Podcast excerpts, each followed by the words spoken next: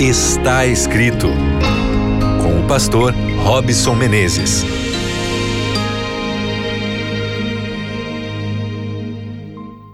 Mais uma vez estamos aqui juntos, você e eu, no seu programa Está Escrito, usando a Bíblia para refletirmos sobre a nossa necessidade de crescimento espiritual. Que bom que você está aí do outro lado, conectado talvez aí pela frequência da Rádio Novo Tempo. Um grande abraço. Onde é que você está? Você está em Curitiba, Florianópolis, Porto Alegre, Belém, Salvador, Vitória ou você está em Afonso Cláudio, Governador Valadares, Nova Venécia, Maringá, Teresópolis, Campinas, São José do Rio Preto, Caçapava, Campo Grande ou Poços de Caldas. São os lugares onde temos o sinal aberto, as regiões onde você pode acessar aí a Rádio Novo Tempo. Queria poder estar aí pertinho para te dar um abraço, te desejar aí a paz do Senhor para você, para sua família, mas se não dá, vai aqui mesmo à distância.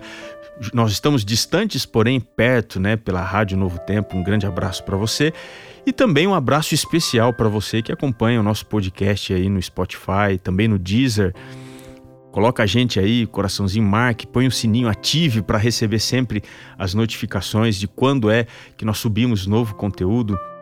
Se você gosta de compartilhar, manda aí nos seus grupos de WhatsApp para fazer com que a família está escrito cresça e a gente assim consiga ao redor da palavra de Deus nos desenvolvermos mais e mais.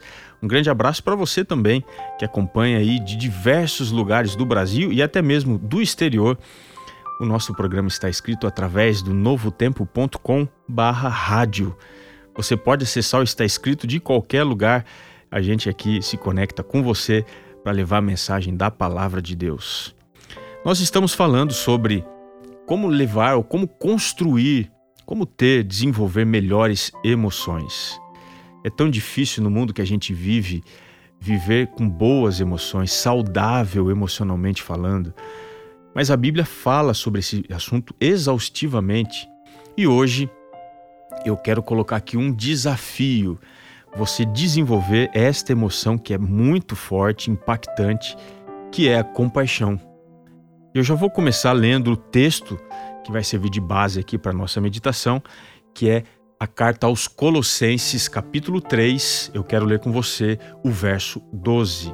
Diz assim: Portanto, como povo escolhido de Deus, santo e amado, revistam-se da profunda compaixão, bondade, humildade, mansidão e paciência. Uma exortação aqui do apóstolo Paulo, dizendo que os filhos de Deus, a igreja de Deus em Colosso, deveria ter algumas características. Deveriam ser santos, amados, mas revestirem-se de profunda compaixão. O que, que é viver a compaixão? Ser uma pessoa compassiva, que tem grande paixão. Na Bíblia, esta é uma qualidade tanto divina quanto humana. Quando a gente vai no, no Antigo Testamento, esta é uma característica presente no relacionamento de aliança de Deus com o seu povo. E sempre quando a gente vai procurar entender a palavra compaixão, ela descreve o próprio Deus. Quando você vai lá no Antigo Testamento, quando Moisés quis conhecer a face, a glória de Deus, e ele disse: Senhor, eu quero ver a tua glória, me mostre, por favor. Deus disse: Eu vou te mostrar a minha glória. E aí você vai para Êxodo, capítulo 34. Você observa aqui esse encontro e o verso 6 diz: E passando o Senhor por diante dele, clamou: Senhor, Senhor, Deus compassivo. Veja que essa é uma descrição da pessoa de Deus e é uma descrição do tipo de relacionamento que Deus espera ter com o seu povo. Agora, a raiz desta palavra, compaixão, é bastante curiosa. No Antigo Testamento, ela significa ventre ou entranhas.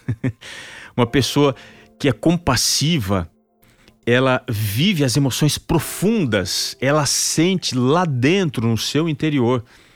É por isso que Deus é um Deus compassivo, tem compaixão. ele sente as nossas emoções. Mas isso, isso vai além. Deus espera que essa não seja uma emoção volátil.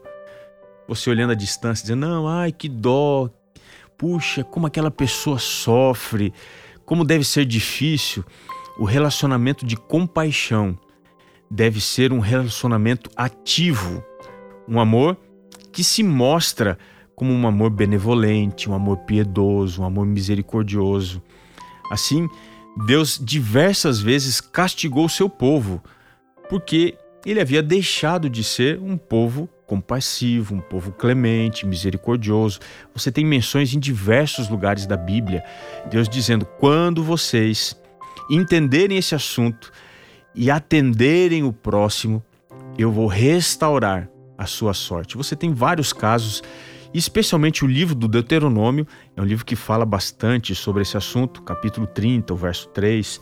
O livro do Salmo também diz isso, Salmo 135, 14, Isaías 14, o verso 1, entre as muitas passagens que trabalham nessa perspectiva.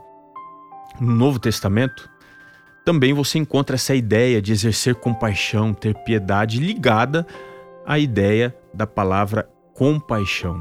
Alguém que é misericordioso, Assim, o nosso desafio é sempre demonstrar a compaixão uns pelos outros.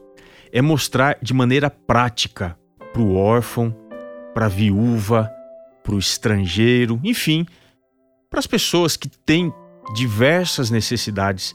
A compaixão não é uma teoria, não é alguma coisa que eu vivo para mim, é algo que começa dentro de mim e extravasa em ação de misericórdia, de bondade, especialmente para os menos favorecidos. Como é que ela funciona? Eu cultivo uma sensibilidade à necessidade humana, que é sempre material, psicológica, social e espiritual, e então eu uso todos os meus recursos para atender essas necessidades. Um grande escritor, Soren Kierkegaard, ele dizia assim que o amor só se conhece pelos frutos e eu tenho que concordar com ele. Se a gente ama, isso fica evidente. Se a gente é compassivo, isso também fica evidente. O apóstolo Paulo, escrevendo para a igreja em Colosso, dizendo que eles eram os escolhidos, deu algumas orientações específicas, entre elas que eles deveriam incorporar como necessidade a primeira característica da compaixão. Existem outras que ele coloca como a bondade, que é quase uma derivação né, da compaixão, a humildade, a mansidão, a longanimidade. Nós precisamos ser compassivos, olhar para as pessoas e atender. E esse é um desafio muito grande. Cada vez mais a gente se afasta dos outros. O meu vizinho se torna tão distante. A pessoa que está jogada na calçada, alguém tão longe, desconhecido para mim, às vezes, as pessoas que fazem parte da minha comunidade, do meu grupo de amigos, da minha família, estão tão distantes porque nós estamos impermeáveis ao sofrimento alheio. Mas hoje, como eu disse, eu quero te desafiar a exercer mais a compaixão. Pequenos atos podem trazer grandes consequências. Você está disposto a isso? Quer ser um agente de amor? Quer sentir dentro de você o que o outro está sentindo e usar tudo que você tem para mitigar, diminuir, aliviar o sofrimento alheio? Então eu vou fazer uma oração pedindo para que Deus te use. Você pode orar comigo? Senhor, nós estamos aqui pedindo que o Senhor nos ajude a ajudar. Talvez a gente precise encontrar alguém, mas que os nossos olhos estejam abertos e o nosso coração ainda tem a temperatura do fogo do Espírito para que a gente possa abraçar, auxiliar, seja na questão material, física, emocional, psicológica, que as nossas mãos sejam instrumentos de salvação. Nós te pedimos isso em nome de Jesus, o nosso Senhor e Salvador. Amém. Que gostoso orar com você. Uma pena que nosso programa está terminando, mas não se esqueça que nem só de pão viverá o homem, mas de toda a palavra que procede da boca de Deus. Um grande abraço e até o nosso próximo encontro no programa Está Escrito.